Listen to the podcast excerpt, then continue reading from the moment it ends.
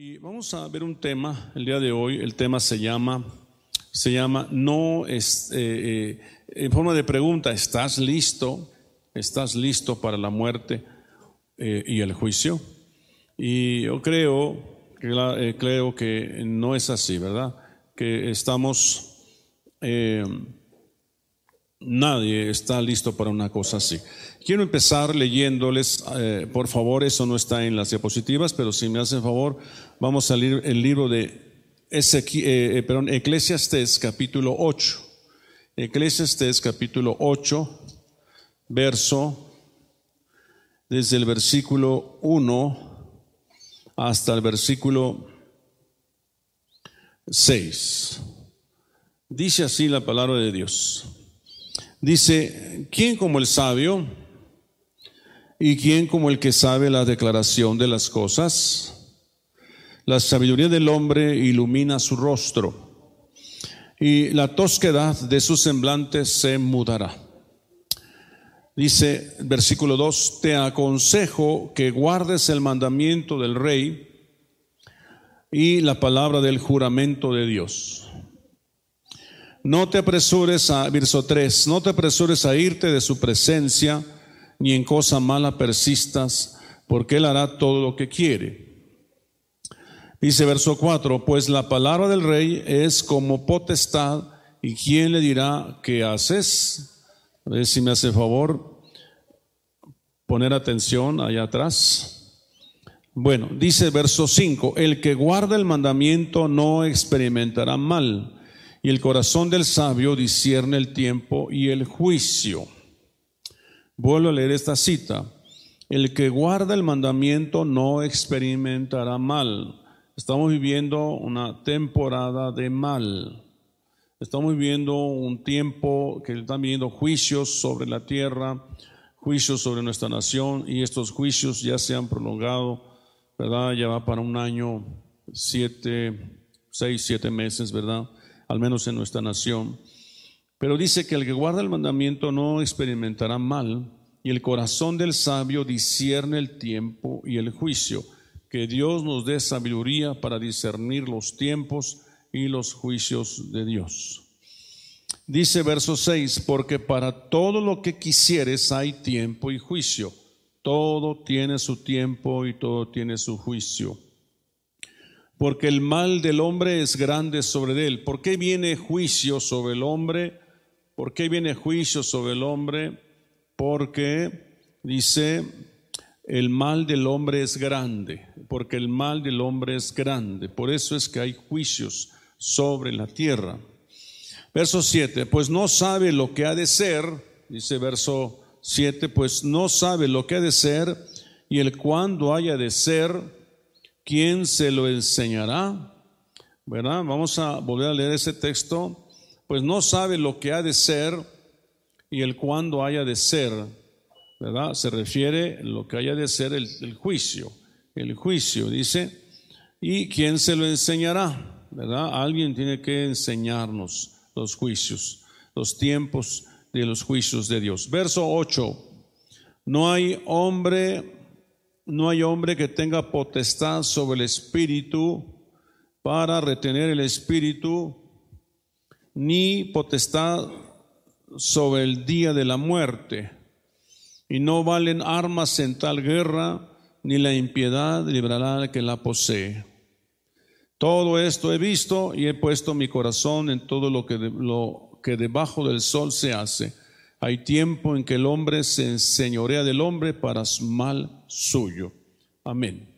Hasta ahí vamos a leer, es muy clara la cita, nos habla de un tiempo, ¿verdad? Y estaremos listos para la muerte, estaremos listos para el juicio, ¿verdad? Vamos a ver las diapositivas, eh, me hacen favor de proyectarlas, ah, están ahí proyectadas en, la, en las pantallas. Número uno, ¿verdad? No conocemos nuestro tiempo. Una de las cosas que tenemos que aseverar es que el hombre no conoce el tiempo. No conoce el tiempo de su muerte ni el tiempo de su juicio. Si lo supiéramos, estaríamos tal vez apercibidos, ¿verdad?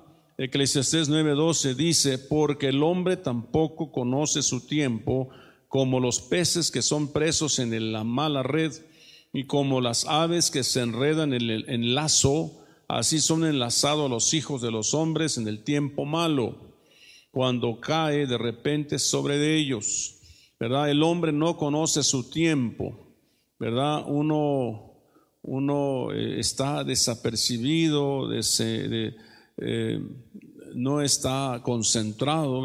Dios nos ha hablado muchas veces en su palabra ¿verdad? Y Él nos dice que si yo guardo el mandamiento, ¿verdad?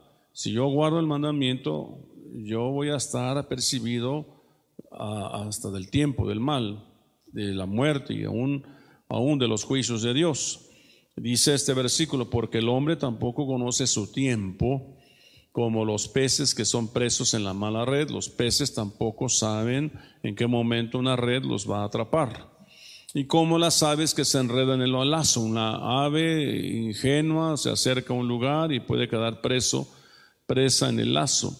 Así son enlazados los hijos de los hombres en el tiempo malo. En el tiempo malo el hombre puede caer, ¿verdad? En la red mala o en el, en el, en el, en el tiempo malo, cuando cae de repente sobre de ellos. Pero la clave, la clave para escapar del mal está en el verso 5 de Eclesiastes 8, que leíamos hace un momento. El que guarde el mandamiento no experimentará mal, ¿verdad? Y el corazón del sabio discierne el tiempo y el juicio.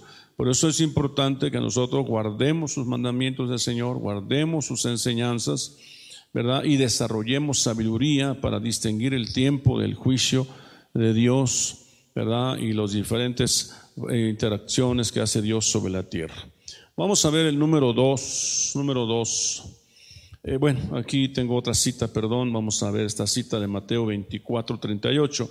Porque como en los días antes del diluvio estaban comiendo y bebiendo, casándose y dándose en casamiento hasta el día en que Noé entró en el arca.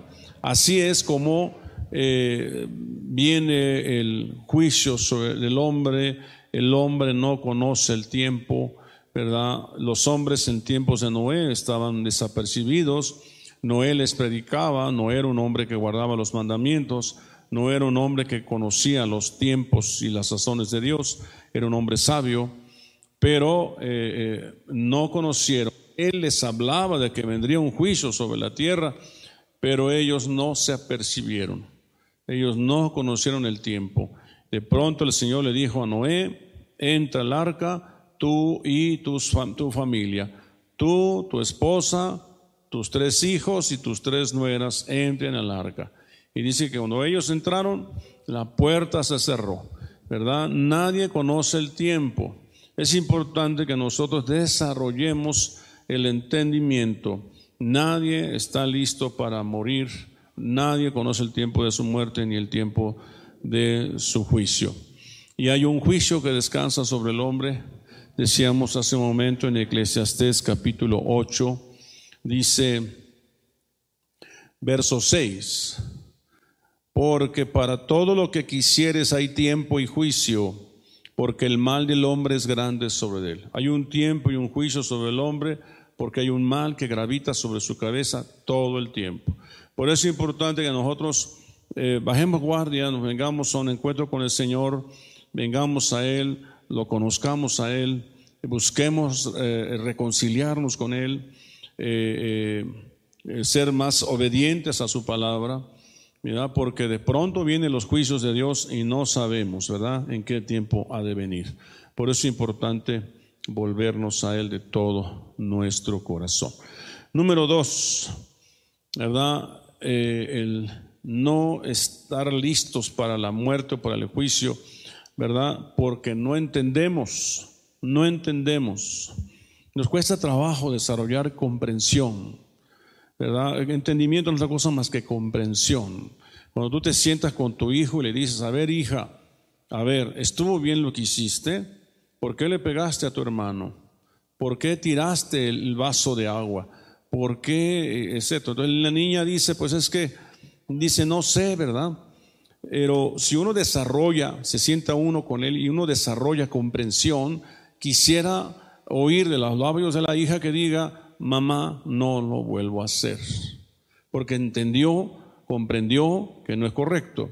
Lo mismo pasa con nosotros, no entendemos a Dios, no comprendemos a Dios, ¿verdad? Por eso es que puede ser que no conozcamos el día de nuestra muerte ni el día del juicio, ¿verdad? Sin embargo, la Biblia sí nos enseña de hombres que conocieron el tiempo de su muerte. Por ejemplo, Ezequías, Dios le dijo, le dijo a Ezequías, arregla tu casa porque vas a morir. Él sí supo el tiempo que iba a morir. Pero él se humilló a Dios, clamó a Dios, Dios oyó su clamor, su arrepentimiento, y Dios le dijo al profeta Isaías, regrésate porque le he dado otros 15 años más de vida. He oído su clamor. Entonces es importante que nosotros sepamos, ¿a quién nos lo va a decir? Dios. Pero entonces uno tiene que estar conectado con Dios. Entonces, número dos, ¿verdad? Porque no entiende. Marcos 24, 39. Y no entendieron hasta que vino el diluvio y se los llevó a todos. Así será también la venida del Hijo del Hombre. Dice, no entendieron. ¿Por qué se los llevó a todos el juicio en tiempos de Noé? Porque no entendieron, porque no comprendieron.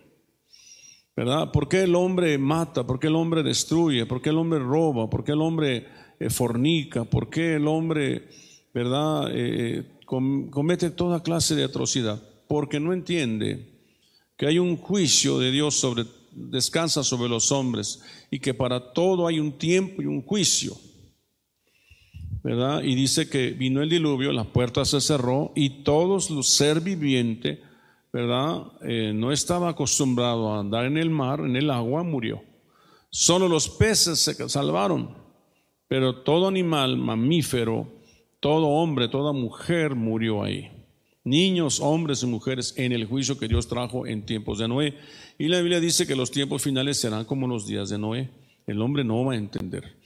Mateo 24, 48 dice, pero si aquel siervo malo dijera en su corazón, mi Señor tarde en venir. Otra razón que eh, es, es, verdad que empezáramos nosotros a, a, tener en poco la venida del Señor Jesucristo. A tener en poco la venida del Señor Jesucristo. No entender que el Señor ya viene, el Señor ya está aquí en la puerta. Yo les decía yo en una enseñanza que el Señor Jesús murió a los 33 años y medio. Y la escritura dice ¿verdad? Que el Señor viene dos mil años después. Entonces, en teoría, el Señor Jesucristo vendría en el 2033 y medio. Estamos en el 2021. ¿Cuántos años faltan para el 2033 y medio? ¿Cuántos? 12 años y medio. Pero dice la Biblia que Él va a venir, que Él va a llevarse a su pueblo siete años antes. O sea, su venida como tal va a ocurrir en 2033 y medio, digámoslo así, pues. vamos a ver que hay algunos pormenores que pudieran no ser exacto. Pero entonces siete años y medio viene por su iglesia y se la lleva. Primero se lleva a su iglesia y luego él viene. Ah, para que me comprenda. Entonces, ¿cuánto es 2033 menos siete años? 2025. 2025 y medio. ¿En qué año estamos? 2021. Entonces, Elia puede decir, pues todavía faltan muchos años. Todavía faltan cuatro años y medio, ¿verdad? Y ahorita, eso decíamos allá en el 2020, pues, y ahorita decimos, ya se acabó el 2021, ya estamos a la vuelta de la esquina, entramos 2022. Pero el calendario en que nos estamos basando es en el calendario gregoriano, ¿verdad? Que nos da el 2021. Pero el calendario gregoriano dice que Jesús murió, unos dicen que tres años, otros dicen que cinco años antes del, del año cero. Si es cinco años menos, quítale cinco años a 2026. ¿En qué año viene? Elia. 2021, no, a 2026 le quita 5, 2021. El Señor vendría en este año. Quiera Dios que no venga, ¿verdad? Porque no están preparados, no estamos preparados. Y todavía faltan muchos por predisponer el Evangelio, pero el Señor nos está, nos está urgiendo a que nos, nos metamos con el Señor, porque si no se apresura su venida, ni aun los escogidos serían salvos. Porque yo me puedo estar preocupando por ir a salvar a los que no han conocido el Evangelio. Pero el Señor me dice, sí, sí, urge salvarlos, pero también urge que tú te consagres, porque si no tú te quedas. ¿Me está siguiendo? O sea, sí hay que predicar, pero también cuidarte. Sí, ve y predica, pero cuídate. Porque puede ser, como, decía, como decían nuestros antepasados, luz de la calle y oscuridad de tu casa. Entonces tenemos que cuidarnos. Entonces, ¿por qué, ¿por qué en un momento dado no vamos a saber el día de la muerte ni el día del juicio? Porque no entendemos. Y porque tenemos por tardanza la venida del Señor Jesucristo. Mateo 24, 49 dice, y comenzaré a golpear y comenzaré a golpear a sus consiervos y aún a comer y a beber con los borrachos. O sea, dice, como tarda el Señor en venir, pues entonces me ensaño contra mis siervos. Vendrá el Señor de aquel siervo en día que éste no espera y a la hora que no sabe. Muchos, ah, eh, muchos siervos, con siervos míos, pastores, han encontrado la muerte. Ya con todos los días vemos en Facebook publicado, murió el pastor fulano de tal ministerio, murió el hermano fulano de tal ministerio. No conocieron el día de su muerte, no conocieron el día de su juicio y hay razones para las cuales irse con el Señor. Una razón es porque ya terminaron su trabajo aquí. Tú ya terminaste, a lo que veniste a hacer te vas. El Señor dice, ya es tiempo. Pero también puede ser que no hayas terminado y eh, eh, por causa del pecado te vayas. ¿Verdad? Por causa de que viene el juicio y tú no sabías que venía un juicio sobre tu vida. Entonces dice este, este hombre que se cansa en esperar al Señor y maltrata al pueblo. Dice el Señor vendrá a la hora que él no espera. Número tres, fíjese otra razón por la cual puede ser que tú no sepas el día de la muerte y, o del juicio y no estés listo. Porque quiere decir que hay que alistarse para eso. Entonces Mateo 24, 51 dice, y lo castigará duramente y pondrá su parte con los hipócritas. Allí será el lloro y el crujir de los dientes. ¿Por qué no vamos a saber el día de nuestra muerte o el día del juicio? Por la hipocresía. Podemos ser religiosos solamente, cristianos nominales, cristianos que nos congregamos, pero la verdad es que no expresamos, no vivimos lo que Cristo nos ha enseñado en su palabra. Entonces ahí donde dice es hipocresía. Pondrá su parte con los hipócritas, dice este pasaje. Los que viven una vida de fingimiento, una vida fingida. Aquí estamos muy cristianos, pero allá en nuestra casa tomamos, nos emborrachamos, Peleamos con nuestra pareja, peleamos con nuestros hijos, peleamos con los vecinos, ¿verdad? Decimos groserías, hay infidelidades, qué sé yo. Esa es una vida de, fingimiento o de hipocresía. Entonces, ¿por qué no vamos a saber el día de nuestra muerte o de nuestro juicio? Por hipocresía, por vivir una vida de apariencia. Amén. Número cuatro, una cuarta razón por la cual no vamos a saber el día de nuestra muerte ni el día de nuestro juicio es por estar dormidos, por estar dormidos. El texto que hace un momento yo leía de un pasaje de Isaías, ¿verdad? Eh, eh, este pasaje que yo leía ahorita, Isaías 51, Dice, despierta, despiértate, vístete de poder, oh brazo de Jehová, despiértate como en el tiempo antiguo, en el siglo pasado, hablándole nosotros al Señor, Señor, despiértate y defiéndenos del coronavirus, ¿verdad? Pero el Señor también a nosotros nos dice en, el, en, el, en, otras, en otras citas, ¿verdad? Le está diciendo, despiértate tú, despiértate tú. ¿Verdad? Porque su indignación está viniendo sobre la tierra. Porque dice Mateo 25, 6, y a la medianoche se oyó un clamor, aquí viene el esposo, salí de recibirle. ¿Qué estaban haciendo las diez vírgenes cuando alguien gritó, ahí viene el esposo? Estaban dormidos, estaban dormidos, ¿verdad? Dice verso 7, entonces todas aquellas vírgenes se levantaron y arreglaron sus lámparas. Y ahora sí, ¿verdad? Corriendo a arreglar sus lámparas. ¿Cómo ¿Qué se refiere con la lámpara? Cada uno, la lámpara se refiere a la luz, a la luz de Dios que está en nosotros. Arreglar la luz quiere decir, ponte a leer tu devocional todos los días, ponte a orar todos los días, ¿verdad? Es decir, eh, ponle aceite a la lámpara, ponle aceite, ponte a orar, ponte a, leer la palabra, predica si es, que tienes ahí un vecino que ya Dios puso en tu corazón que le prediques, eres luz, ¿verdad? Eh, no apagues la luz con tu mala conducta, porque la mala conducta apaga esa luz, ¿verdad? Entonces, si toca reunión de oración, ve a la oración. Si nos toca una luz, un ayuno, hagamos ayuno, etcétera. Todo lo que corresponde a mantener la luz encendida. Pero dice que a esa hora se arreglaron, a excepción de arreglar las lámparas. Entonces, otra razón por la cual no vamos a saber el día de nuestra muerte o de nuestro juicio, por no tener arreglada la lámpara tenerla descuidada. Ahí dejarla por ahí y andas buscando. Así como pierdes tu celular, luego dices, ¿dónde está mi celular? Oye, ¿no vieron mi celular? ¿Verdad? Así pierdes la lámpara. Dice, ¿dónde dejé la lámpara? ¿No? Se va de pronto la luz y dices, ¿dónde dejé la, lámpara? Y dice, ah, yo creo que la dejé ahí en, entre los jitomates, entre las cebollas, en la cocina. Y ahí vas y resulta que no se encuentra ahí. Entonces vuelves a hacer memoria y dices, creo que fue cuando me salí al mercado, lo dejé en el sillón y empiezas a buscar.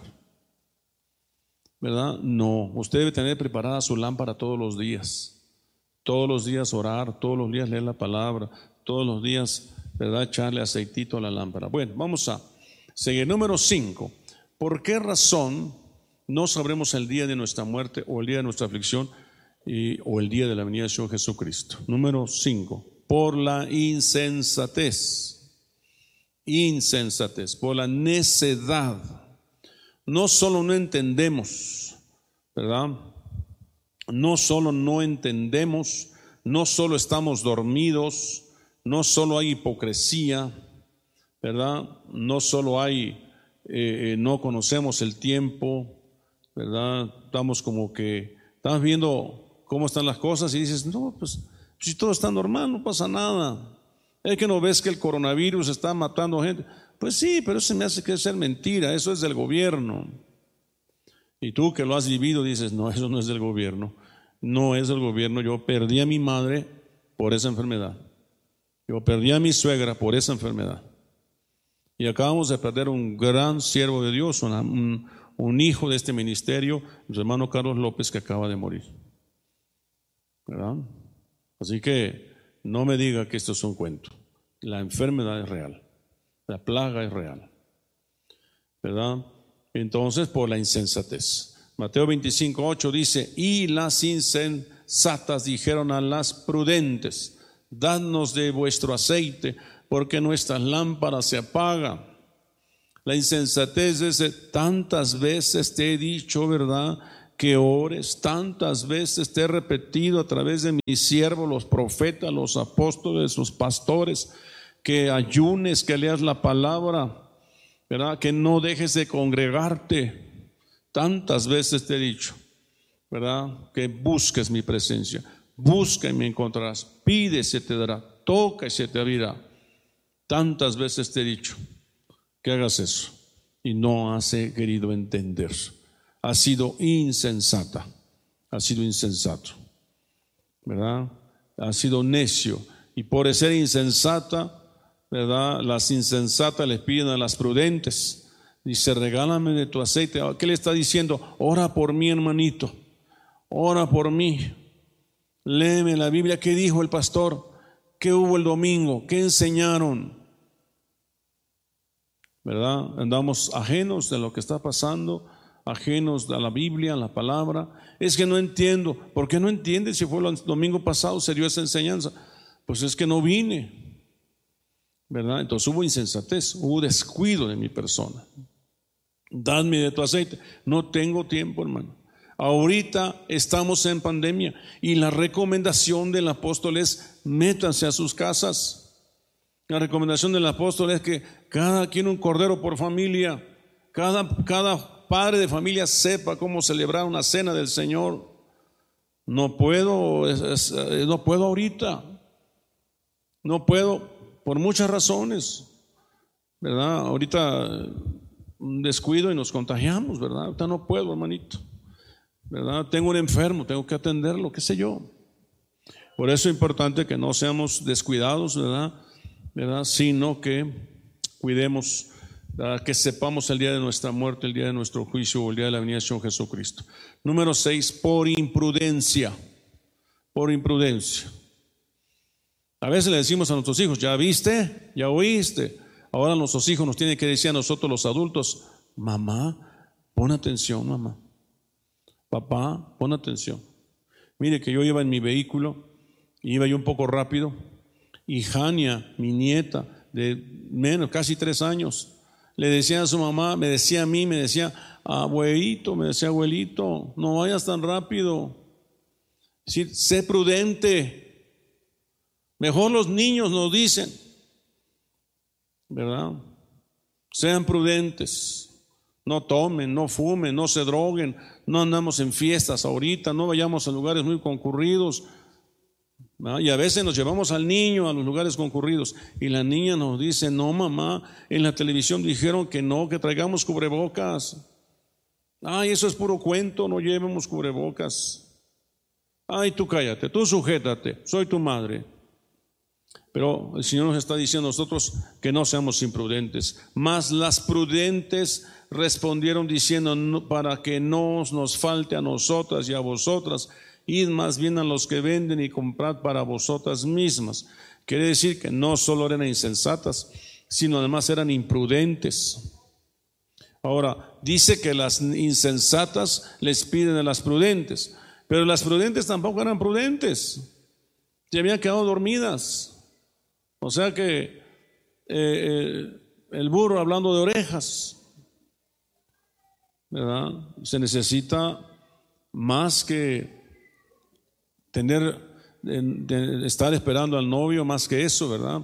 Más que tener lámpara, más que eso, más que tener aceite extra, más que eso.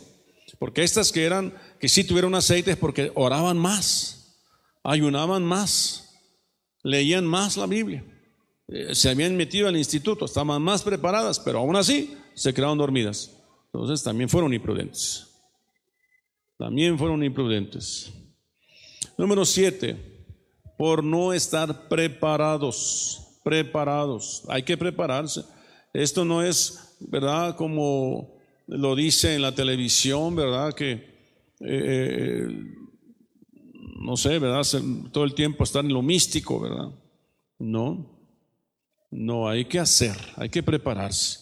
Dice Mateo 25:10, pero mientras ellas iban a comprar, vino el esposo y las que estaban preparadas entraron con él a las bodas y se cerró la puerta. Hay que estar preparados. Hay que estar preparados. ¿Cómo se prepara una novia? Un vestido blanco y, lo, y, bordado. Prepara, se prepara también su velo, prepara también su, su, su vida, su vida personal prepara los anillos, prepara las arras, prepara todo lo que necesita para una boda. Prepara la comida que se va a dar a los comensales. Es una preparación. No tiene que estar preparado. No puede ser que venga el Señor Jesucristo y a última hora agarre yo mi rebojo y mi rebozo y dije, vámonos. No va a haber tiempo de tomar su rebozo. Estarán dos en una cama, uno será tomado y el otro dejado. ¿Verdad? Tal vez tú no te quieras preparar, ¿verdad? Tal vez le dejas todo al esposo, no, esto es personal. Ah, pues mi esposo que ore, mi esposa que ore, no, esto es personal. Dos estarán acostados, uno será tomado y el otro dejado. Así que es personal. Por no estar preparadas, se cerró la puerta, como en tiempos de Noé, se cerró la puerta y vino el juicio sobre todos. ¿verdad? Estaremos listos, preparados para la muerte y para la aflicción. Y estamos pensando que eh, a lo mejor viene el Señor Jesucristo, pero a lo mejor el Señor nos llama antes. Estaremos preparados para ahorita morir. Estaremos preparados para morir ahorita. Todo lo Dios sabe, que Dios tenga misericordia de nosotros.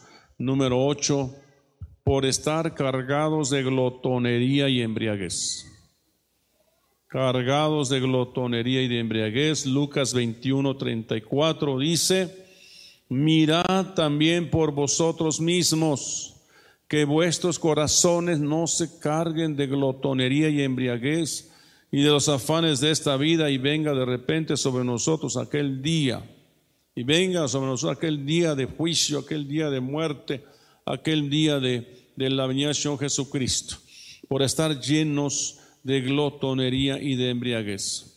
Dice la Biblia que los días finales serán como los días de Noé, que estarán casándose y dándose en casamiento.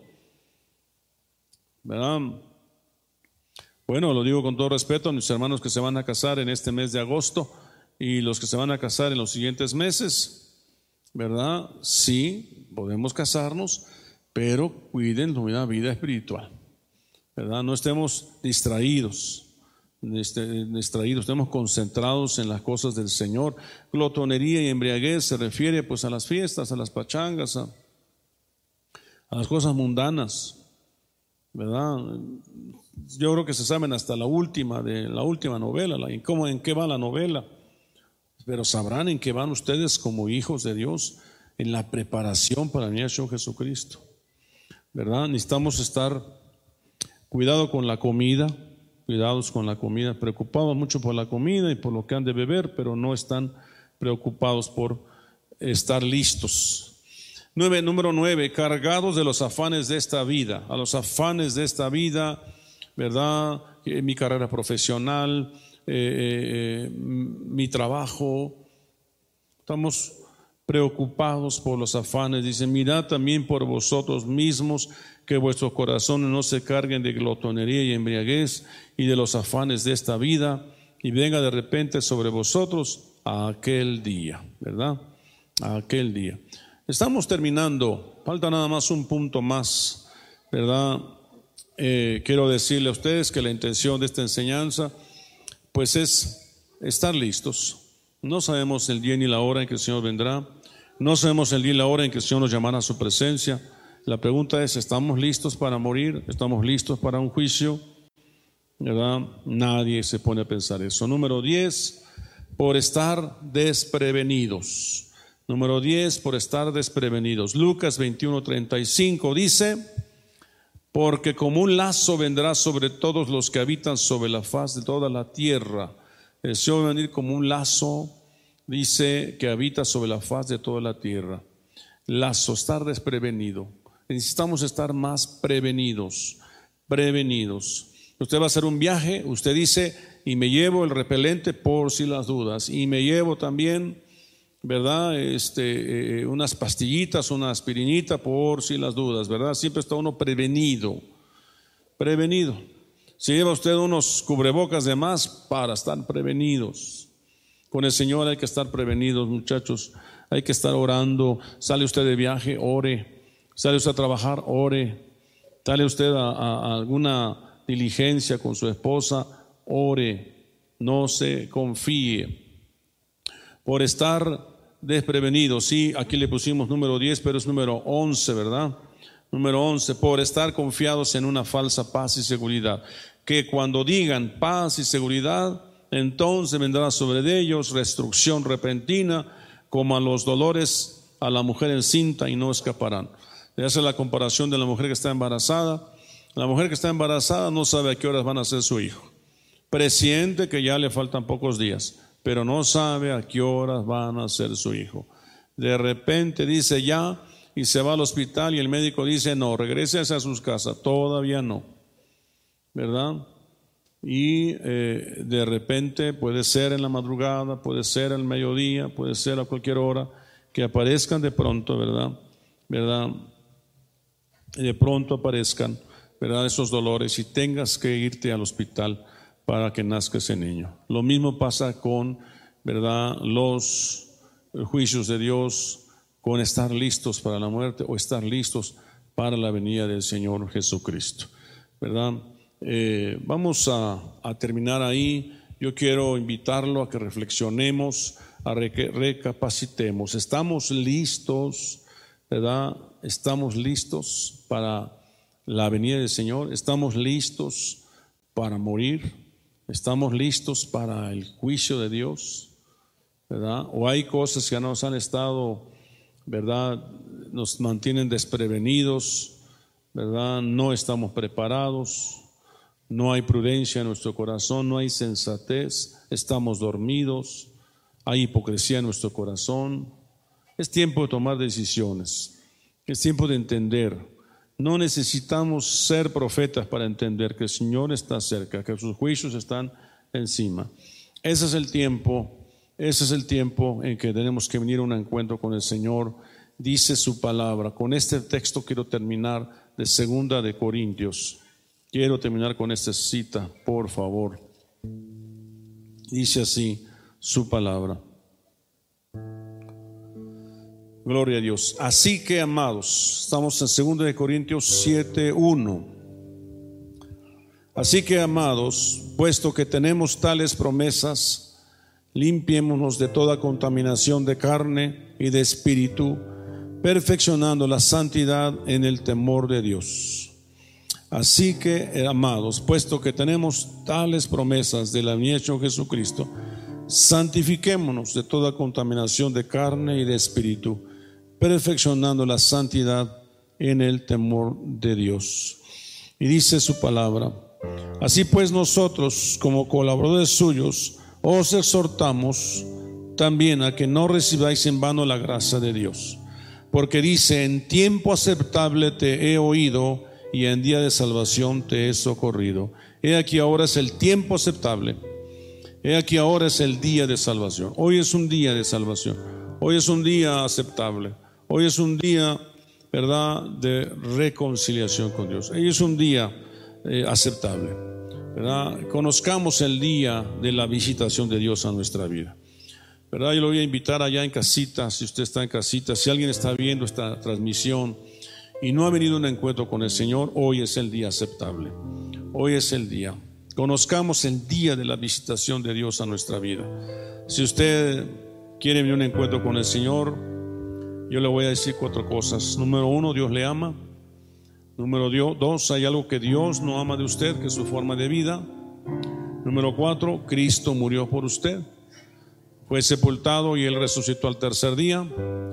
Ascendió a los cielos, está sentado a la diestra del Padre y prometió enviar su Espíritu Santo a todo aquel que crea. Si tú crees, si tú crees, tú puedes pedirle al Espíritu Santo que venga a tu vida el día de hoy, ¿verdad? Y que Él sea tu tu oportuno socorro, que sea el Señor de tu vida. Así que si esta es la petición de tu corazón, yo le voy a pedir que repita esta oración conmigo ahí en casita o alguno que esté aquí también. Padre, en el nombre de Jesús,